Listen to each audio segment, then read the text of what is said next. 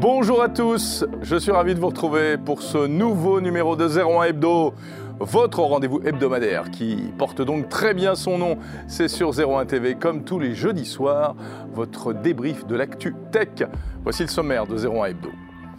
Tout d'abord, eh bien, nous allons vous faire découvrir les annonces Huawei. C'était hier à Milan, en Italie. Un smartphone pliant, des montres connectées. On verra ça ensemble dans un instant. On va parler également de cloud et de cloud à la française avec euh, Shadow qui lance sa nouvelle offre de stockage. C'est un renouveau et le responsable de Shadow sera notre invité. dans notre chronique Tech Care, on va s'intéresser euh, aux apports de la technologie en agriculture et notamment en irrigation. Vous allez voir, c'est étonnant et passionnant. On parlera télécom aussi bien sûr avec la 5G+, qui arrive. Qu'est-ce que c'est que ça? Quel changement? Eh bien, c'est Amélie Charnet qui nous dira tout. Enfin, quelles applications utilisez-vous dans vos téléphones mobiles On est allé vous poser la question. Margot Duchesne vous a tendu son micro. Elle vous viendra tout nous raconter tout à l'heure. Voilà, vous voyez que c'est un programme chargé. C'est parti pour 01 Hebdo.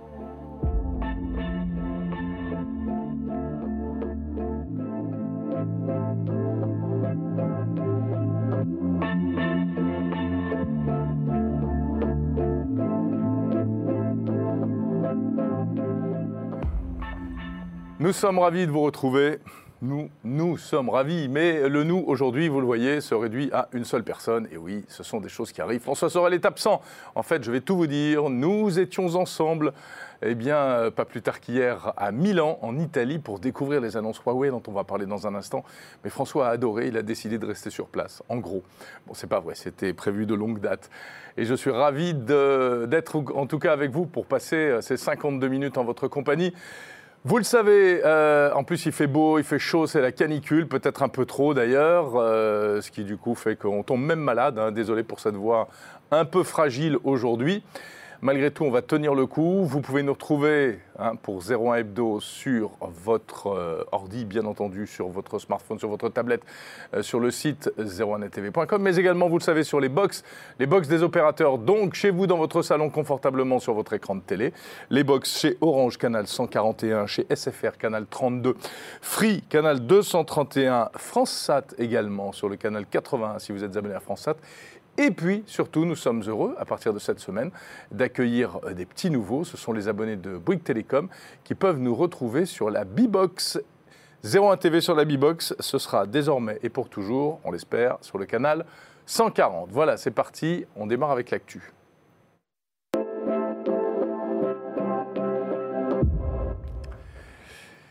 Et pour l'actu, je suis ravi d'accueillir Amélie Charnet de la rédaction de 01net. Bonjour Amélie. Bonjour. Ça va bien? Bah ça va. On se retrouvera tout à l'heure pour parler de, pour parler de 5G+. Hein, c'est bien ça. Mais je suis ravi que tu viennes avec nous, avec moi, débriefer un peu ces annonces, enfin cette, actualité, qui est encore pas mal télécom, euh, ou en tout cas euh, produit euh, de communication cette semaine. C'est Huawei, le fabricant chinois, le poids lourd chinois, qui a fait un petit peu sa rentrée, on pourrait dire ça comme ça, euh, avec un gros événement qui avait lieu hier euh, à Milan. Pourquoi Milan? Parce que Milan, c'est comme Paris, la capitale de la mode, vous le savez. Donc ça aurait pu avoir lieu à Paris d'ailleurs, mais ils ont finalement choisi Milan.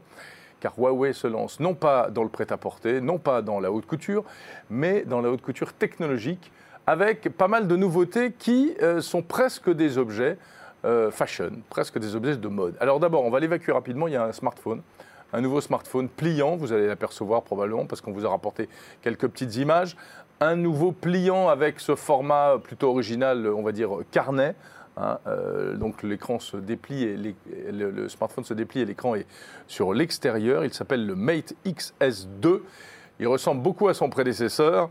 Il est plus fin que le Samsung Fold d'après Huawei. Il est plus plat, il est plus léger, il est plus meilleur, il est plus tout car euh, et oui, chez les fabricants asiatiques, on n'a jamais peur de se comparer à la concurrence. On y va franco. Hein.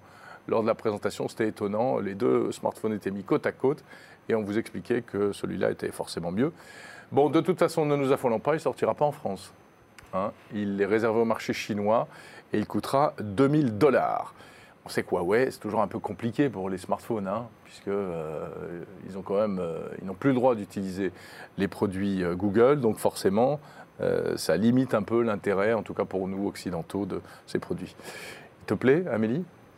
Bah, C'est difficile à dire euh, comme ça, il faudrait vraiment l'avoir en main parce que je trouve que le, poids, euh, voilà, la sensation en main, ça, compte énormément. Ils ont résolu un. Ils ont, parmi les choses qui, ont été améliorées, euh, ils ont notamment fait un gros effort sur la, comment on appelle ça, la, charnière et en fait sur la, du coup, la pliure de l'écran. C'est vrai que le précédent modèle est également chez Samsung et on voyait bien euh, on voit quand même la pliure au milieu. Et là, euh, bah, c'est beaucoup plus plat, beaucoup plus uniforme. Il y a, il y a pas mal de.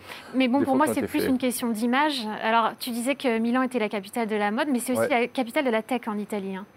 En fait, on ne le sait pas toujours parce qu'en France, tout est centralisé, donc tout, a lieu à Paris. Voilà, euh, Paris est la capitale de tout, donc c'est plus Mais Milan est la capitale de la, tech, donc il faisait d'une pierre deux coups, je pense. Et euh, euh, là, c'est un, pour un public occidental. Mm, mm, mm. ils savent très bien que de toute façon, leurs parts de marché se sont effondrées et ne remonteront pas avant très longtemps. Donc c'est un peu un produit d'appel, euh, voilà, une vitrine. Tout à fait, c'est une, euh, c'est ça, c'est de l'affichage, quoi. C'est un flagship, mais qui est un peu virtuel d'une certaine manière. Mm. Alors en revanche, ce qui devrait sortir en France et euh, ce sur quoi ils ont beaucoup insisté, eh bien, c'est une véritable collection interminable de montres, de montres connectées. Il y a deux rondes, il y a deux carrés, enfin rectangulaires. et il y en aura vraiment pour tous les goûts. On ne va pas passer en revue toutes les specs. Juste au niveau design, bien, alors celle que vous apercevez là, c'est la modèle, on va dire, un peu euh, classique. Euh, elle est assez grande, elle est, assez fine. Euh, je crois que c'est 47 mm, il me semble, de, diamètre. Hein. Et puis ce modèle-là, le deuxième, qui est peut-être un peu plus féminin et un peu plus bling-bling aussi, il est en céramique. le précédent était enfin, présenté comme du titane, en tout cas il s'appelle titanium, je ne suis pas persuadé que ce soit du titane. Euh, et euh, l'idée, c'est que vraiment, ce sont des objets qui sont là aussi pour séduire par leur design, très clairement, pas seulement par euh, leurs caractéristiques techniques et qui explique notamment encore une fois Milan et puis même les influenceurs qui, étaient là sur place hier soir, etc. Euh, voilà, donc la Watch GT3 Pro en deux versions, mais quand même, technologiquement, il y a des trucs qui sont vachement intéressants sur celle-ci et puis sur euh, l'autre modèle qu'on va sans doute apercevoir, qui est la Watch Fit, voilà, qu'on aperçoit. Non, ça, c'est la, la GT3 Pro, je crois bien. La Watch Fit, c'est une rectangulaire. Elle est plus rectangulaire et comme son nom l'indique, non, non, c'est pas une Apple Watch. Non, non, non, mais pourquoi vous dites ça? C'est pas une Apple Watch. c'est vrai que ça ressemble ah, beaucoup. Franchement, ça ressemble Même les couleurs. Euh. Voilà, donc elle est plus orientée sport. Donc si vous faites de l'escalade ou si vous êtes euh, forcené euh, de, l'entraînement, c'est fait pour vous. Parce qu'il y a plein de fonctions liées au sport et il y a pas mal de capteurs. Moi, c'est ça que j'ai noté surtout lors de cette, présentation. C'est la présence d'un grand nombre de capteurs, mais alors sur toutes les montres. Euh, par exemple, sur l'autre, là, qui a un look de montre de plongée, il y a un capteur de profondeur. Enfin, il y a je ne sais plus comment ça s'appelle, mais cet élément qui permet de savoir à quelle profondeur on plonge, sachant qu'elle est étanche jusqu'à 30 mètres. Et puis là, il y a euh, notamment des capteurs euh, orientés euh, santé. Alors, un ECG, un, électrocardiogramme, ça, on a déjà vu ça sur d'autres modèles de montres, mais également, et ça, c'est la première fois qu'on va voir ça sur une montre chez un fabricant, on va dire de l'envergure de Huawei, c'est un capteur de tension artérielle. C'est-à-dire qu'on pourra prendre sa tension artérielle. On pourra ou on pourrait, car ces produits, ce sont presque des produits médicaux et donc ils sont soumis à euh, une obligation d'homologation. Et donc pour pouvoir être sorti et lancé, euh, notamment en France, il va falloir euh, des autorisations spéciales euh, qu'ils n'ont pas pour l'instant et donc qu'on nous promet pour sans doute l'année prochaine. alors ça, ça ne les empêche pas de, lancer les produits parce que c'était déjà le cas pour l'Apple Watch ou même pour WeThings. Ils ont des fonctionnalités qui mettent en veille et puis ils mettent à jour l'application au moment où ils ont les autorisations. Exactement. Donc oui, ça bloque pas la sortie. Ça bloque pas la sortie des produits. Oui, hein. ouais, tout à fait. Non, non, d'ailleurs, ils, vont sortir, euh, ils vont sortir prochainement entre 500 et 1000 euros à peu près. Euh. donc voilà, euh, focus sur, sur la montre chez Huawei. C'était vraiment un, événement qui était essentiellement consacré à ça. bah, quand on ne peut pas faire de smartphone, on, se rabat sur autre chose. Hein. C'est exactement ça, c'est la stratégie de, diversification à tout prix. Mhm. Alors je ne sais pas si tu es au courant, mais Huawei s'est lancé à fond dans le photovoltaïque par exemple. Bah voyons. Alors c'était pas c'était pas nouveau, mais en fait les ventes de smartphones se sont tellement effondrées. Je crois que en 2021 c'était 80% de moins quand même. C'est énorme. Il n'y a plus que 3% des smartphones dans le monde qui sont vendus qui sont des, smartphones ouais. Alors ils disent qu'ils ont encore une bonne une, grosse notoriété malgré tout. Ce, qui est, ce, qui est, vrai, y compris par exemple en France, c'est une marque qui est connue. Qu'on n'a pas oubliés, on sait qu'ils font des choses, etc. C'est vrai. Mais même en Chine, en fait, avec la 5G qui est sortie très tôt en Chine, les gens sont équipés et il y a un ralentissement, voire une baisse également dans leur marché domestique. Donc ils sont obligés, ils peuvent que se reporter sur d'autres produits. Mmh. Et alors il y a aussi leur partie B2B qui est, qui est, énorme, mais sur les produits grand public, les montres, ça fait vraiment partie d'un axe majeur de diversification. Tout à fait. Après, ils n'inventent pas grand-chose, hein, parce que finalement, ils marchent dans les traces d'Apple, euh, une fois de plus. Non seulement en faisant des montres qui ressemblent à celles d'Apple, mais aussi en, allant là-dessus. Ils vont lancer, euh, pas en France, mais en Italie et en Allemagne, un abonnement, une carte, euh, une sorte de passe en fait, qui permettra d'accéder à du coaching sportif, etc. Donc à fond, à fond sur le sport, à la fois à travers les produits et puis également les contenus, parce que oui, il faut des contenus, il y a un vrai marché, il y a un vrai business. Voilà, bon, ça c'était pour les annonces Huawei. Gros morceau de la semaine. L'actu cette semaine, c'est encore et toujours, vous ne serez sans doute pas surpris, un certain Elon Musk qui euh, n'en finit pas de faire parler de lui avec cette histoire concernant Twitter. Euh, ça n'en finit pas. Ça a commencé au mois de février, ça a commencé le 14 février très exactement, lorsqu'il a annoncé qu'il voulait racheter Twitter. Ensuite, bon, on va pas refaire tous les épisodes, mais euh, on sait qu'il a donné un chiffre, 44 milliards. Il a dit qu'il avait de l'argent. Il a dit qu'il allait y aller. Il a dit que c'était quasiment fait. Et puis tout d'un coup, cette semaine, ou il y a quelques jours, il a dit que, ben, en fait, non, on va, attendre. On va attendre. Euh, on met en, suspens euh, la décision de racheter Twitter. L'argument officiel invoqué, c'est que il y aurait un problème sur Twitter, enfin qu'il avait déjà souligné avant, euh, c'est le fait qu'il y ait trop de, faux comptes, en fait. Des comptes alimentés par des bots qui, selon Elon Musk, ça dit, il n'a pas tort, ça perturbe un peu les choses. Hein. c'est ce qui permet de la diffusion de fake news, qui permet de faire monter la sauce bien souvent en termes de, de, propagation, de, même des messages de haine et autres. 5% officiellement de faux comptes selon la direction de Twitter. 5% on se dit c'est pas terrible. Franchement, bon, c'est presque la marge d'erreur. Mais Elon Musk dit que c'est pas vrai et qu'il y a 20% euh, de faux comptes et que donc il y a un vrai problème. D'ailleurs, il y a eu un échange de tweets assez savoureux entre euh, Parag Agrawal, le PDG de Twitter, et Elon Musk qui lui a répondu euh, simplement par un emoji, mais je vous laisse aller le chercher, vous verrez de quel emoji. Euh. Ah il faut le dire quand même, c'est un emoji caca qui sourit. Voilà, exactement. pour il n'a pas répondu que ça. Hein. Il a... Non, après, il a un peu argumenté, bien sûr. Mais grosso modo, ça voulait dire tu, tu me racontes n'importe quoi. quoi. Quand, euh, quand euh, lui a dit qu'il n'y avait que 5%, ça voulait lui dire c'est faux. Puis après, il s'est beaucoup moqué. Il y a eu une séquence vidéo aussi où on le voit éclater de rire en disant mais tout le monde voit bien qu'il y a plus que il y a plus que 5%, ce qui n'est pas très scientifique, hein, parce que le, coup de tout le monde voit bien ou, moi j'ai constaté que, euh, voilà, ça tout le monde peut le faire. Euh, alors pourquoi est-ce qu'il fait ça Elon Musk? Ben, On ne sait pas exactement. Est-ce que c'est pour faire baisser le prix? Euh, en se disant que finalement 44 milliards c'est un peu cher et que même s'il a réussi à réunir des, financiers autour de lui, eh bien il y a peut-être un peu de, mou dans les, dans, dans, les voiles, comme on dit. Est-ce que c'est pour c'est une vraie stratégie de pas de décribilisation parce que ce serait pas logique mais un peu pour, euh, pour, pour, pour calmer Twitter euh, avant de vraiment mettre la main dessus, mettre, un, coup de pression, etc. Bon, toujours est-il que euh, le, torchon brûle, ou en tout cas, c'est quand même toujours aussi animé entre Elon Musk et la direction de Twitter. Et cette histoire est incroyable parce que euh, le montant est phénoménal. Twitter, euh, ce n'est que un petit réseau social, entre guillemets, mais avec, on l'a déjà dit, une influence sociétale qui est fondamentale, qui est super importante. Donc, euh, pour toutes ces raisons-là, et puis Elon Musk, c'est Elon Musk, donc pour toutes ces raisons-là, évidemment, c'est une affaire qui fait du bruit, à laquelle on s'intéresse et à laquelle on va s'intéresser encore parce que ça ne va pas s'arrêter là, bien entendu, ça va continuer à évoluer. 44 milliards de dollars. Si vraiment ça se fait, finalement, ce serait quand même énorme. Autre actu, Amélie. Est-ce que tu es prête pour le métaverse Je te cueille à froid, là, comme ça. J'avoue que je ne m'attendais pas à ça. Je ne t'attendais pas à ça. Le métaverse, euh, les métaverses se mettent en place et il y a un acteur qu'on n'attendait pas forcément, sauf qu'on l'a vu arriver en fait, et qui est français, euh, par rapport au métavers, c'est Carrefour, le groupe Carrefour. Alors Carrefour, ce sont les supermarchés, puis Carrefour, c'est euh, une très grosse entreprise française numéro parmi les, poids lourds mondiaux de la distribution et qui mise beaucoup sur la technologie.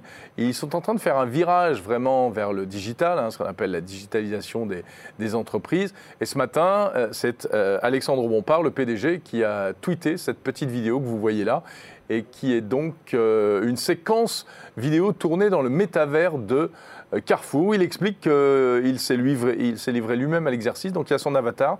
Il est allé faire passer des entretiens d'embauche dans l'avatar, dans le, dans métaverse. Voilà, donc voilà, on l'aperçoit, Alexandre Bompard avec son, avatar, qui n'a pas de jambes, hein, comme euh, tous les avatars, en tout cas dans les métavers de Facebook, etc.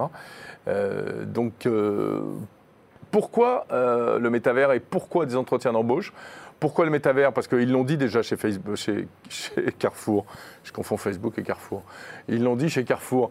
Euh, ils veulent aller vers euh, ce nouveau phénomène. Ils, y croient, ou en tout cas, ils, veulent euh, s'y intéresser au cas où il se passerait quelque chose, parce qu'ils pensent que vraiment, il y, a des, choses à y faire, notamment en termes de, commerce. Hein. Ils pensent que bah, demain, beaucoup de choses se feront là.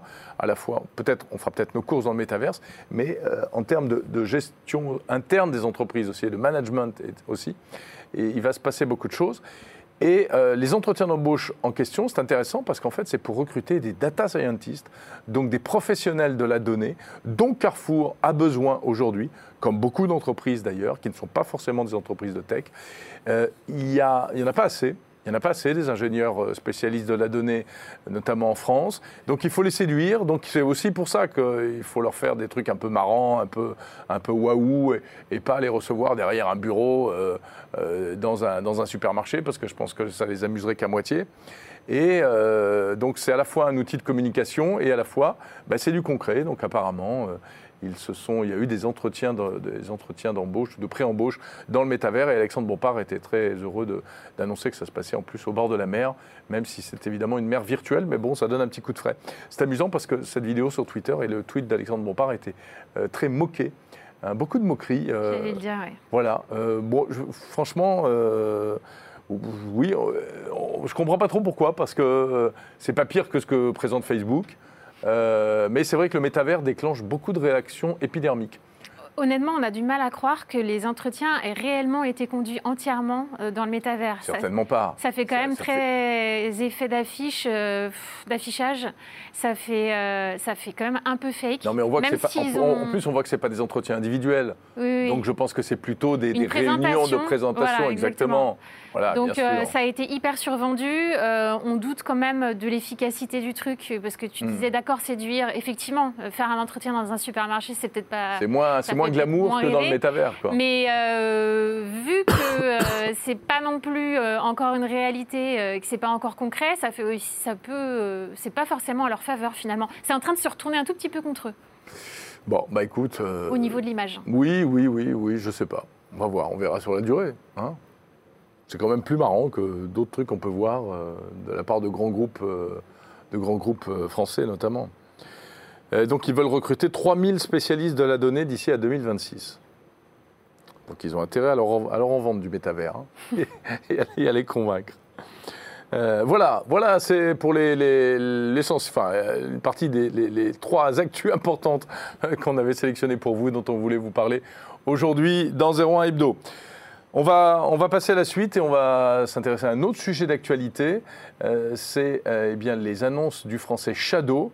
Qui est Shadow Si ça vous a échappé, vous allez savoir tout de suite avec notre invité.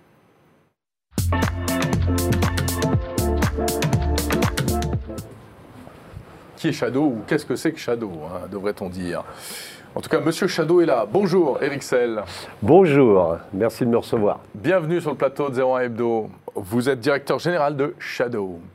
Shadow, qui est une entreprise française qu'on connaît déjà sur 01 euh, TV parce qu'on a déjà reçu euh, euh, plusieurs fois les représentants de votre société, les fondateurs qui sont plus forcément là aujourd'hui. il en reste un, il en reste un. Il en reste un, oui. et Shadow qui est passé à deux doigts de à deux doigts de quoi De la liquidation, on peut le dire. Oui, hein, on peut le dire. ça, voilà. Gros problème, etc. Et puis, un sauveur est arrivé. C'est pas Elon Musk, mais c'est un petit, presque notre petit Elon, notre Elon Musk français à nous. Il serait flatté. Ouais, c'est, enfin, c'est en tout cas quelqu'un qui est très actif euh, dans le monde numérique français. C'est Octave Klaba, le fondateur et patron de OVH Cloud. Et Octave, Octave Klaba, pardonnez-moi. Euh, évidemment, dès qu'on parle de cloud, ça lui parle. Et il a dit, mais moi, Shadow, ça m'intéresse. Et donc, euh, il, il alors, OVH n'a pas racheté Shadow. Non mais Octave a mis des billes, c'est ça? Ah ben, Octave a racheté, avec son fonds d'investissement euh, personnel, euh, a racheté l'entreprise. D'accord. Alors Shadow, on va rappeler pour ceux qui auraient raté le début, ça m'étonnerait, mais euh, quand même, qu'est-ce que c'est Shadow? Shadow, ça part d'une idée qui est de mettre à disposition de joueurs à la base, de gamers, un ordinateur très puissant dans le cloud. Et cet ordinateur est composé d'une carte graphique, d'un CPU, d'un processeur et de stockage. Et donc on restitue l'image et ça permet aux utilisateurs d'avoir la sensation d'avoir un ordinateur puissant sur n'importe quel format de terminal. Voilà, je suis chez moi, je n'ai pas la dernière machine à la mode, la plus puissante, mais je me connecte avec un petit boîtier et j'accède à ce qui se fait de mieux en matière de puissance informatique. C'est un bon résumé. Voilà. Et là, eh bien, cette semaine, vous avez fait des annonces, ça va encore mmh. plus loin. Vous développez de nouveaux services, mais toujours dans cet esprit-là. Alors on a fait plusieurs choses. La première chose, c'était, euh, il y avait une demande de notre communauté justement d'avoir le dernier cri. Et donc ça faisait euh, quelques années qu'on était sur les mêmes plateformes, même si elles sont encore classées dans le, top.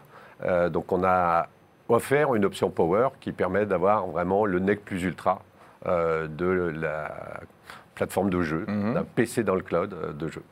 La deuxième chose qu'on a faite, c'est qu'on a annoncé une nouvelle offre de stockage euh, donc qui peut être prise indépendamment euh, de, l'offre euh, Shadow PC. De stockage alors pour, pour les documents, exactement, voilà, exactement. Les, fichiers, voilà, une sorte de Dropbox ou de Google de One, exactement, voilà, mais hébergé en France, et dans un, ce que j'appelle le cloud de confiance parce que c'est une valeur à laquelle on est assez attaché. Donc mhm. ça, c'est la deuxième chose qu'on a annoncée. La troisième importante, c'est qu'on a changé aussi de... On a ouvert notre offre de cloud computing au marché euh, business, entreprise.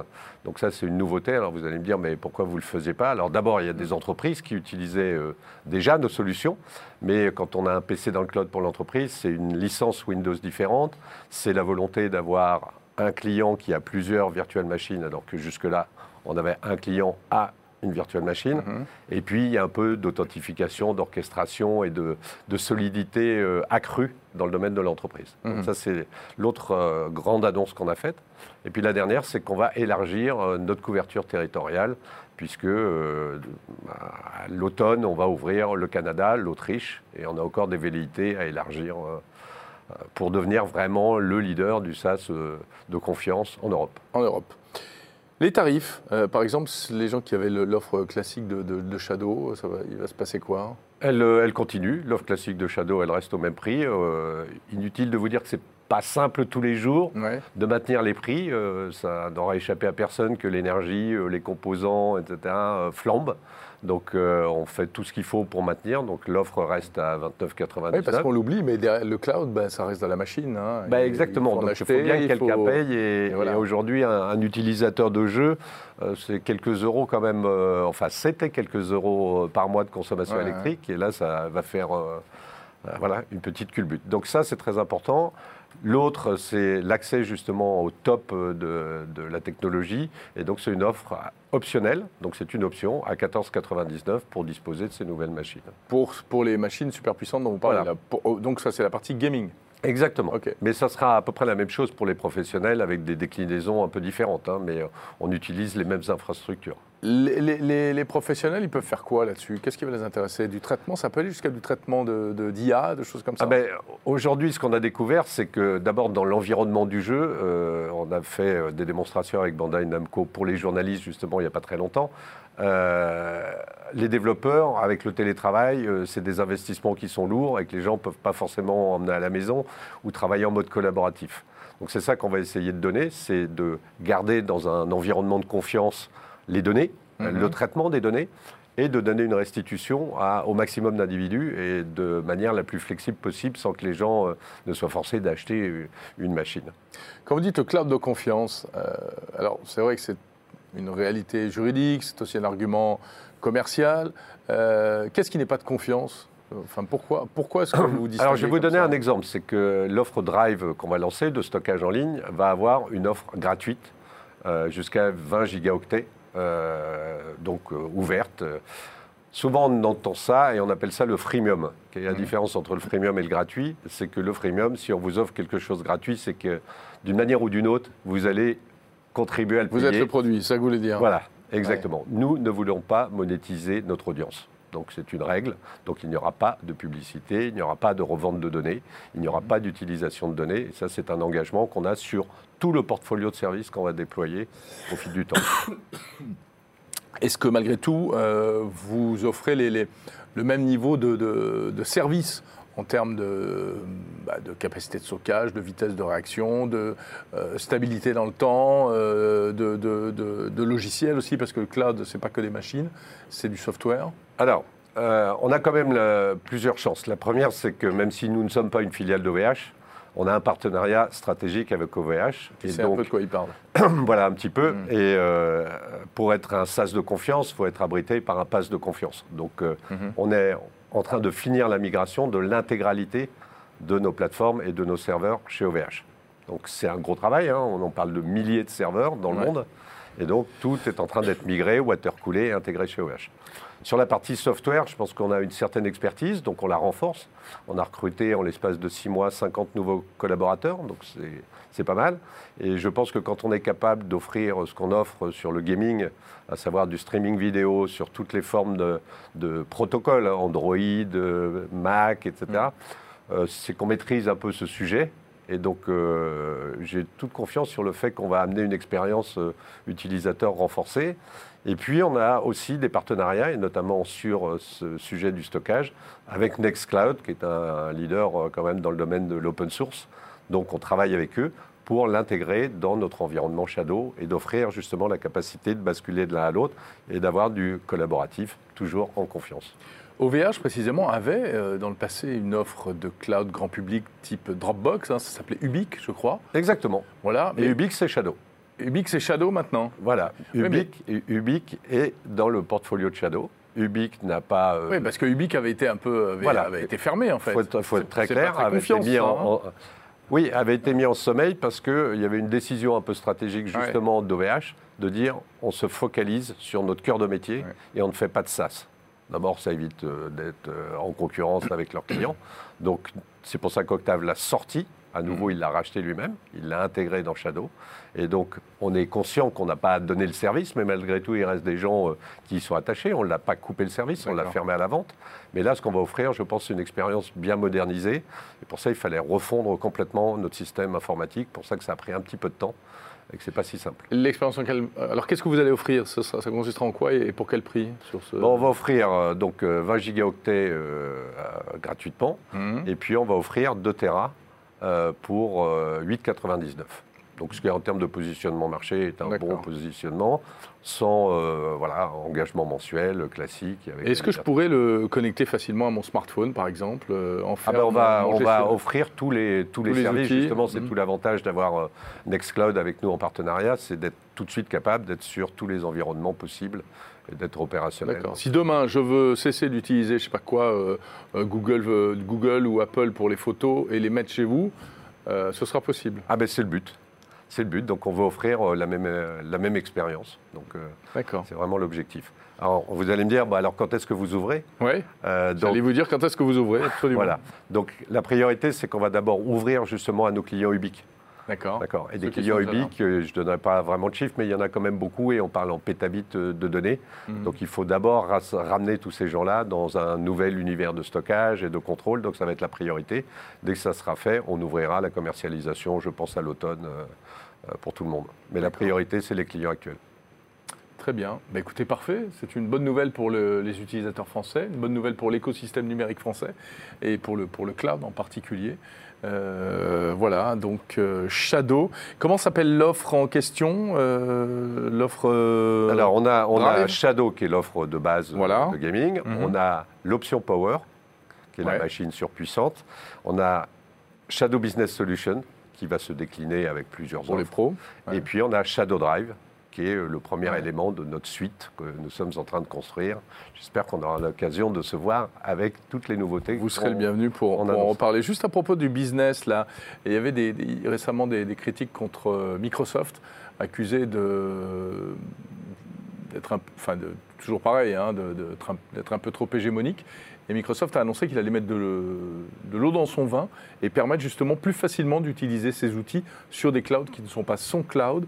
C'est une bonne nouvelle pour vous, ça? Bon, je n'ai pas, vraiment de commentaires. Nous, on travaille avec Microsoft parce qu'on offre des PC dans le cloud, donc ils sont sous licence euh, Windows 10, demain Windows 11. Donc on a euh, un partenariat avec Microsoft là-dessus. Euh, moi, plus il y a Est-ce que je peux avoir Office 365 connecté à votre cloud, par exemple, des choses comme ça? Bon, pour l'instant, on est plutôt en train de regarder comment est-ce qu'on crée euh, une alternative européenne. Mm. Euh, évidemment, il y a de la place pour tout le monde. Hein. On ne va pas euh, s'imaginer qu'on va concurrencer Microsoft demain, mm. mais au moins qu'on ait cette alternative européenne que tout le monde attend depuis, depuis un certain temps. Eh bien, écoutez, très bien. Parfait. Eric Sell, merci beaucoup. C'est moi qui vous remercie. Directeur général de Shadow, merci d'être passé nous voir sur le plateau de 01 Hebdo. Merci. On va continuer avec euh, les innovations technologiques qui sont bonnes pour la planète et qui, précisément, et qui peuvent rendre des services en matière d'agriculture. Vous allez voir, vous allez comprendre tout de suite pourquoi on vous parle de ça maintenant. C'est notre séquence Tech Care.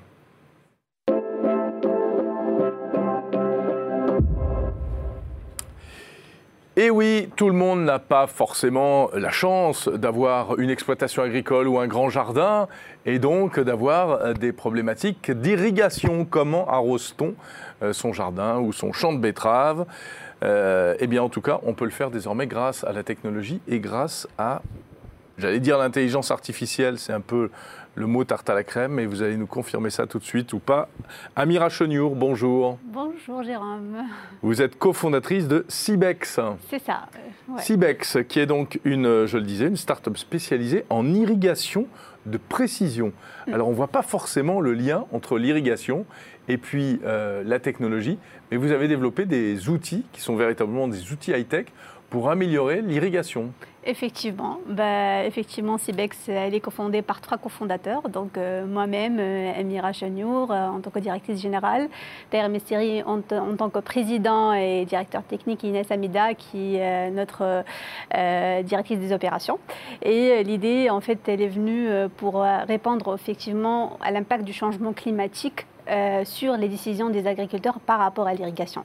Et surtout, quand on se pose la question combien irriguer et quand irriguer. Avant le changement climatique, c'est déjà une opération qui est difficile. Aujourd'hui, avec le changement climatique, ça devient encore plus difficile. Donc, euh, la question de l'eau est de plus en plus au cœur des débats. Hein, et des économies à faire, des gaspillages à éviter, Exactement, exactement. Et aujourd'hui, euh, surtout si on parle de la France, il y a des, des restrictions chaque année. Aujourd'hui, 10, 10 départements qui sont euh, soumises euh, sous, sous, restriction. Bien sûr, euh, il y a des niveaux, mais entre autres, c'est parce qu'on commence à vivre l'impact du changement climatique. Mm, mm, mm. Et effectivement, CIBEX vient pour renforcer les capacités des agriculteurs à travers donc, une plateforme, là où l'agriculteur peut tracer sa parcelle, peut créer son cycle de production en précisant quelle culture, quelle variété et quelle date de début de cycle. Et nous, on va collecter toutes des données relatives au climat, au sol, euh, des imageries satellites euh, et par rapport aussi les phases de développement de la plante. Et on va pouvoir générer des préconisations à l'irrigation. Donc ce n'est mhm. pas justement des données qu'on affiche, mais on oriente entre autres la décision de l'agriculteur vers, vers plus de précision. Donc le volet plateforme seulement, c'est un volet estimatif et on renforce cette estimation par des données de capteurs. D'accord. Donc, euh, Vous mettez des capteurs sur le terrain? Oui, euh, donc c'est un produit complémentaire. Hein. Donc, entre autres, l'objectif, c'est de rendre la plateforme en elle-même autant précise que euh, l'utilisation aussi, la combinaison avec les capteurs. Et, qu'est-ce que vous donnez ensuite comme information C'est quand irriguer et quand bien irriguer par rapport à votre parcelle, votre culture et votre sol. Pour pas utiliser trop d'eau ou, ou, utiliser de l'eau à un mauvais moment. Oui, parce que enfin, on ne on va pas aller euh, sur une des économies, enfin pas des économies, mais on ne va pas diminuer les quantités à irriguer. Par contre, on va prendre en considération le besoin de la plante en termes. Donc il faut juste donner le juste besoin mhm. pour à la fin avoir une meilleure productivité et une meilleure production en termes de calibre et en termes de qualité. Ok. Donc c'est du software, enfin c'est de la data. C'est vraiment de la data, euh, avec des capteurs, vous le disiez éventuellement sur le, sur le terrain. Ouais. Euh, on n'en est pas encore à ce que ça se fasse unique, automatiquement, avec des, des, des, circuits d'irrigation pilotés par, par l'IA directement, non? Bah, Effectivement, pour aller jusqu'à l'IA, il faut de la, data. Donc aujourd'hui, tout le monde est... Bah, tout le monde, toute personne qui est aujourd'hui, ou toute start-up qui est en train de, de travailler sur l'agriculture de précision. Donc, on est en phase de collecte parce qu'il faut beaucoup, beaucoup, beaucoup de données mmh. pour pouvoir euh, euh, entraîner vraiment de l'IA. Et c'est ce qu'on ce qu'on essaie de faire. On décrit de ce qu'on appelle la, dataset. Euh, après, on agit sur le volet décision, c'est-à-dire quelle décision à prendre et sur l'exécution. Donc, euh, Cibex a des stations aujourd'hui qui vont pouvoir appliquer la dose automatiquement, c'est-à-dire en préconfigurant plutôt un plan d'irrigation, par exemple, sur la plateforme. Et nous, on va agir automatiquement à ouvrir et fermer les équipements sur terrain. D'accord. Qui utilise votre solution aujourd'hui? Aujourd'hui, euh, les agriculteurs, les coopératives, les, les centres techniques. Dans toute la France On a effectivement. Donc euh, là, j'ai annoncé quelque chose. Donc aujourd'hui, en même temps, là où je suis en train de. Allez-y, allez-y. Donc, euh, d'autre côté, on est en train de lancer euh, la nouvelle version euh, qui est Netirig by Cibex, qui combine en fait, c'est un partenariat entre Cibex et la Chambre d'agriculture du Loiret. Et entre autres, on, ramène d'autres chambres sur, sur le partenariat. Et ça, ça, va remplacer en fait l'outil, l'ancien outil Netirig, qui est le seul outil d'aide à la décision développé par la Chambre d'agriculture, par la plateforme Cibex, combiné à la force agronomique et la base de connaissances agronomiques de la Chambre. Aujourd'hui, tout agriculteur il peut accéder à la plateforme euh, euh enfin, .cibex.com, il peut créer 50 et peut bénéficier en fait de, des préconisations à l'irrigation. On lance effectivement aujourd'hui en France. Mhm. On est déjà basé en Tunisie, on a des clients en Tunisie et euh, bien sûr on a des projets au Bénin. Donc au Bénin, on est en train de renforcer à 400 les capacités euh, de 400 agricultrices. Vous êtes déjà sur plusieurs pays. Oui, exactement. Et euh, l'objectif vraiment de s'étendre encore plus sur l'Europe et d'aller encore plus aussi sur l'Afrique. Je, disais en, vous présentant, je parlais de jardin. Est-ce que ça pourrait s'adapter à une situation de particulier?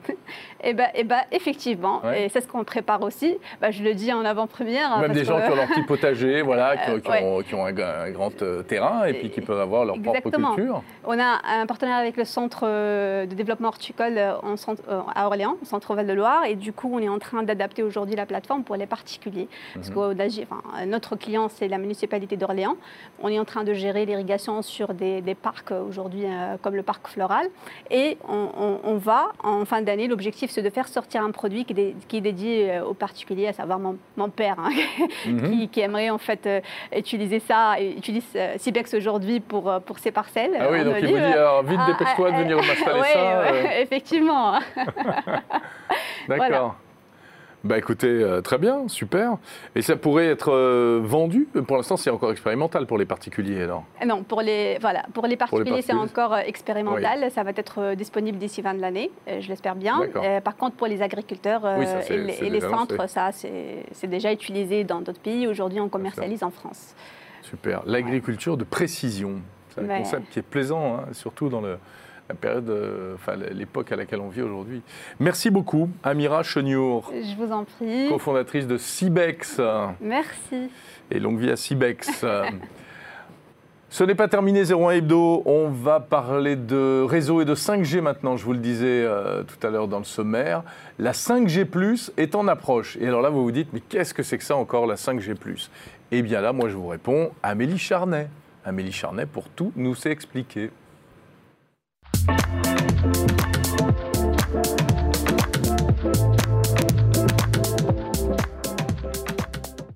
Rebonjour Amélie. Rebonjour.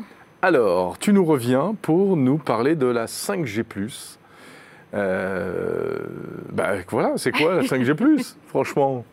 Alors, j'avoue, c'est moi qui ai euh, employé le mot 5G+. Euh, le terme officiel, c'est 5G Advanced, comme ah. on a eu autrefois, la, autrefois, c'était il n'y a pas si longtemps que ça, la 4G Advanced qui était euh, un peu moins, un peu moins, qui mhm. était la 4G en fait. D'accord. Voilà, donc en fait je reviens d'un petit euh, déplacement à San Diego où euh, l'équipementier Qualcomm avait organisé son 5G Summit. Donc c'était l'occasion pour moi de découvrir ça, qui est assez récent et qui, qui va être en fait discuté tout au long de l'année par le fameux groupement du 3GPP. Le 3GPP, mhm. c'est là où il y a tous les organismes de standardisation, tous les, les opérateurs, les fabricants de matériel. Et c'est eux qui définissent les spécifications techniques de chaque génération de téléphonie mobile. Alors finalement, tu es en train de nous dire que la 5G, bon, on nous a dit la 5G va arriver, la 5G arrive, la 5G est là, mais en fait, il n'y a pas une 5G. Il y en a toujours plusieurs. Comme il n'y avait pas une 4G. Exactement. On a déjà parlé ensemble de ce qui se passe au niveau du réseau, hein, euh, le standalone, pas standalone, etc. Et ça, euh, la 5G+, c'est quoi? C'est une, Ça se traduit par quoi concrètement? Alors, en gros, pour chaque génération, il y a 10 ans à peu près. Euh, là, on a vu euh, bon, donc ça a commencé vers à peu près 2000, on va dire, la 5G. Donc il y a les cinq premières années, on les connaît déjà, c'est des, normalisations qui sont déjà signées. Mhm. Euh, là, on va parler de ce qui va arriver pour nous à partir de 2025. C'est ça la 5G. Donc, qu'est-ce qu'on peut attendre? Euh, Donc, une simple évolution, hein, ce ne sera pas une révolution. Il n'y a rien à changer sur les téléphones. Ah, si, si. Ah si Ah, ah il faudra des, nouveaux smartphones Oui, oui, oui. Ah ouais euh, bah, En fait, le cœur de réseau... C'est-à-dire que mon euh, téléphone compatible 5G aujourd'hui ne sera pas compatible 5G plus Alors, demain. il continuera à fonctionner, heureusement. Oui, si, tu veux mais j'aurais pas un petit plus... pas les, euh, derniers, les dernières évolutions, mais c'était la même chose pour la 4G. Hein. D'accord, et on oublie, mais on oublie ces choses-là. On oublie que ça s'est passé comme ça alors, pour évidemment, il compte sur le renouvellement des, des appareils. Peut-être que tu ne vas pas garder ton téléphone jusqu'en 2025. Ah, tu sais, moi, je suis très soigneux. Hein. Enfin, sauf que là, on vient de m'en piquer, donc non. Ah. Donc, en tout cas, euh, et les antennes aussi euh, vont changer. Donc, euh, qu'est-ce qui va se passer? A priori, on aurait un débit montant qui augmenterait beaucoup donc euh, tu sais que jusqu'à maintenant, là, les opérateurs ont mis le paquet sur le débit descendant, euh, mais le débit montant n'est pas si fou euh, en 5G. Alors c'est une volonté parce qu'il y a plus de, besoins sur le débit, sur, sur le download. Mhm. Donc là, on aurait quand même un débit montant d'un gigabit par seconde, ce qui serait quand même assez énorme. Ah oui. on aurait aussi une couverture qui serait bien plus étendue, la prise en charge de davantage d'objets connectés, que ce soit la simple montre ou euh, les, petits euh, capteurs, euh, dans les usines pour les robots des, usines 2.0, 4.0, pardon. évidemment les voitures autonomes, et également une meilleure latence, encore une meilleure latence, et encore une plus grande capacité pour prendre en charge tous ces objets. Alors comment on y arrive? Eh bien en fait, déjà le satellite va être davantage intégré à la 5G, mais on parle aussi carrément de drones qui ah pourrait venir en renfort de la connectivité dans certains endroits.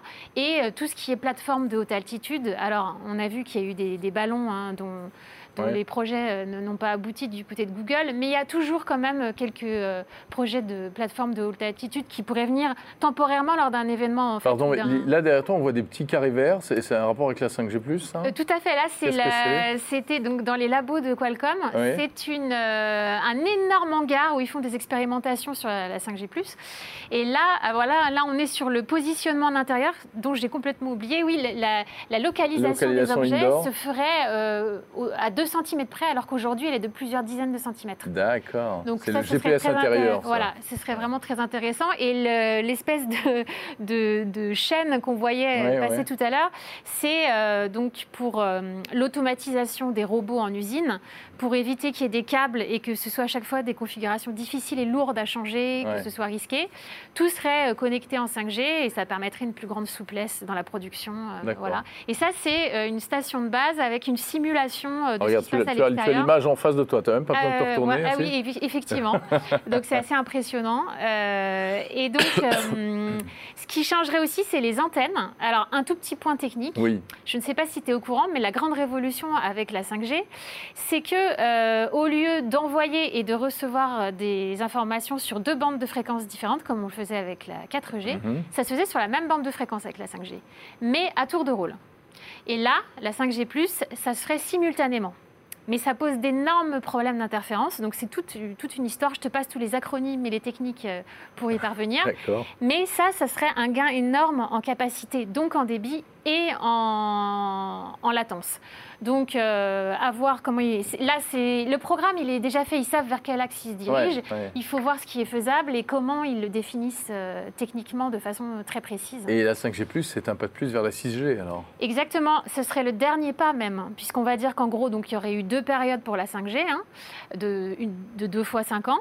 Et euh, la question, c'est toujours de savoir jusqu'où on fait évoluer un standard et à, partir de quel, moment, on bascule sur, un, autre. Hmm. Donc, on verra, mais a priori donc cette 5G+, ce serait de 2025 à 2030. Hmm, d'accord. Passionnant. Et il faudra changer nos smartphones.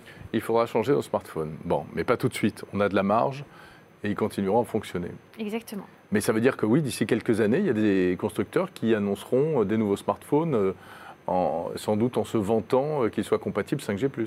Mais on a, même avant ça, de toute façon, là, on va voir débarquer les ondes millimétriques. Là, il n'y a pas encore eu d'attribution des fréquences, mais euh, nos smartphones actuellement euh, ne sont pas forcément 5G, euh, ne sont pas forcément compatibles avec, ces nouvelles fréquences. Oui, tout à fait, Merci beaucoup. Merci Amélie Charnet de la réaction de 01net, spécialiste des réseaux et des questions de réseau et de télécom, entre autres spécialités qui sont nombreuses.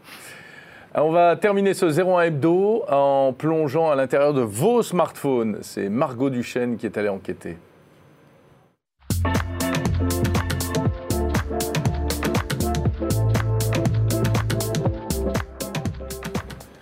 J'adore la fin de cette émission parce que c'est toujours beaucoup plus féminin que le début.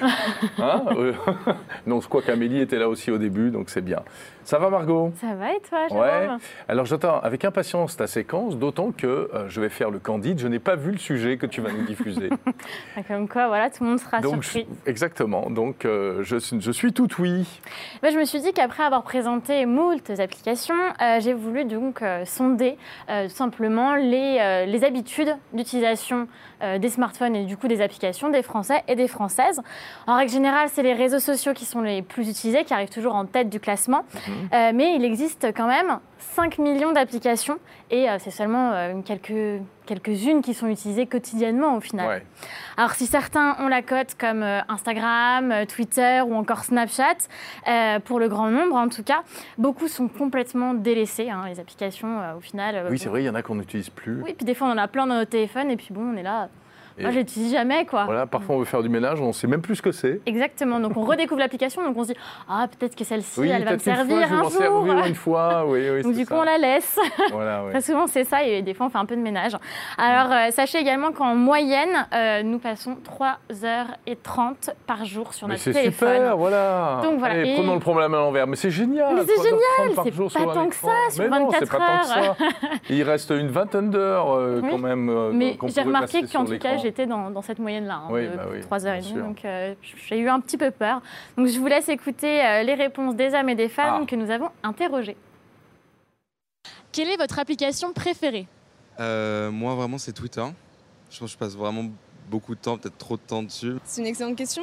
je dirais Le Monde parce que c'est pratique, ça envoie des notifications pour les infos et voilà. FitnessPal. C'est une application qui consiste à mesurer les calories qu'on mange pour pouvoir euh, contrôler son régime euh, et, être optimal sur le plan de sa santé. Dans les réseaux sociaux, je veux dire Instagram. Twitter. Euh, WhatsApp. Twitter.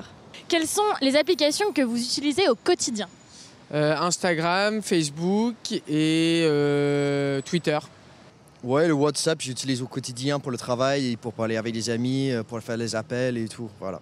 Plan, les trucs basiques, et puis les réseaux sociaux, Messenger, euh, Instagram aussi, YouTube, voilà. Je vais dire Twitter, Insta, euh, Snap et euh, je pense aussi mon application de banque. Twitter, Insta. Instagram et Messenger. Le Monde, Twitter, Facebook, Messenger, WhatsApp, des applications qui permettent de communiquer finalement. Quelle est l'application que vous ne parvenez pas à désinstaller alors que vous ne vous en servez jamais ah bah, Tous les trucs euh, qui sont installés sur le téléphone déjà de base, euh, sur les mm, Android en particulier. Euh, je sais même pas comment elles s'appellent, mais on les voit tout le temps, elles prennent énormément de place et ouais, on n'arrive pas à les désinstaller. Ouais. Une question, je peux regarder J'ai le droit de tricher Génial. Si, peut-être EDF et moi. mais c'est pratique. je dirais Facebook. Alors j'y vais vraiment genre une fois tous les 3-4 mois. Les applis de retouche photo, je sais pas, elles sont toujours sur mon téléphone. J'en ai plein, mais je les utilise pas du tout. Moi, je vais, je vais dire Instagram en fait. C'est une très bonne question. J'ai galéré il y a pas longtemps. C'était euh, une application sur le contrôle du gel intermittent. Je sais plus laquelle, je sais plus comment elle s'appelle. Aucune, parce que j'ai pas de place sur mon téléphone, donc je, je supprime tout. Et quelle est l'application que vous avez récemment découvert? Euh, Reddit. Voilà. Genre, euh, je connaissais pas trop. C'est sympa. City Mapper pour venir à Paris. non, franchement, il n'y en a aucune qui me vient à l'esprit là, comme ça. J'ai pas, j'ai pas installé depuis très longtemps une application. Euh, Reddit. Mais euh, je comprends pas trop comment ça fonctionne, donc voilà. Hmm, Headspace, si tu connais, c'est une application de méditation. Je pense que j'en ai pas, que j'ai découvert récemment. Ça me dit rien. Komoot, c'est une application de randonnée euh, qui propose des balades, euh, mais euh, randonnée pédestre et, en vélo. Donc voilà. Bah dis donc Bon, euh, c'est super intéressant. On va quand même préciser que ce n'est pas un sondage. Non, un micro-trottoir. Tout à fait. je suis allée euh, voir euh, les, gens. voilà, tu n'as pas fait toute la France. Et non, parce que sinon, j'aurais pas pu le filmer, je pense. Mais il y a certainement des choses qu'on retrouverait, je pense, un peu partout. Mais surtout les réseaux sociaux. Hein. Hein. Enfin, c'est impressionnant. Mais il n'y en a pas, pas une seule personne qui nous a vraiment dit, bon, à part par exemple l'application Komoot, vraiment, j'ai découvert une application et elle est géniale et je l'utilise tous les jours. Non, celle qu'on utilise au quotidien, ça toujours les réseaux sociaux. Donc au final, on s'embête, euh, surtout les développeurs, à, vraiment vouloir euh, développer des applications qui vont faciliter le quotidien pour au final se dire bon, est-ce qu'elle sera vraiment utilisée au quotidien? Pas sûr. Ouais, après, c'est des commodités aussi. Hein. WhatsApp, aujourd'hui, c'est un outil de communication euh, à part entière. C'est comme le mm. téléphone. Voilà. Et toi, Margot? Mes applications? Oui. Bah, je vais, je vais pas être euh, très originale. Hein. Ça va être Instagram, Twitter. Euh, c'est la même chose. Hein. C'est forcément pour me, renseigner. Euh, ça va être aussi. Alors moi, j'écoute beaucoup la radio le matin, donc forcément j'ai les applications pour. Bah oui. ça m'aide. Et puis sinon, les applications. ouais, moi j'utilise quand même Joe, pas mal. L'application que j'avais présentée pour ah savoir ce qu'on mange, faire les courses, avoir des nouvelles idées pour, pour ses repas. Ça, celle-ci, j'utilise quand même assez régulière aussi. Bah moi, j'utilise une seule appli, c'est celle de 01 TV. Oui. Bien sûr. Non, mais bien sûr. non, c'est pas vrai, pas la seule. Et je suis étonné qu'il y ait une appli qui n'a pas du tout été citée, qui est personnellement celle que moi j'utilise le plus, ah. je pense. Oui, tout à fait. C'est l'appli Note pour prendre des notes. Oui, mais des fois. Alors, c'est pas une appli connectée à Internet, sauf qu'elle l'est parce que ça permet en plus mm. de synchroniser avec les. Mais, mais comme elle est déjà dans ton téléphone, je pense que c'est pas quelque ah. chose dont on, enfin, à laquelle on réfléchit directement. J'utilise tout le temps aussi, mais je pense qu'on la considérera moins comme une application parce qu'on n'a pas besoin de la télécharger en, elle-même. Elle est déjà sur notre téléphone. Oui, elle est déjà sur le téléphone. C'est ça que des fois, je pense aussi. Mais moi, demain, tu m'enlèves notes, je suis mort. Hein. Là, les questions que je te pose, elles sont toutes écrites. mais sinon, tu prends un petit carnet? Je sais pas comment ça marche un carnet. J'ai essayé. Euh, j'arrive plus. Je sais pas, j'ai pas de stylo. T'as perdu tes automatismes en fait. Exactement, il me reste que les deux doigts. On va terminer là-dessus. Merci beaucoup Margot Duchesne euh, sur les applis utilisées par les Français. C'était super, très bonne idée, très bon sujet.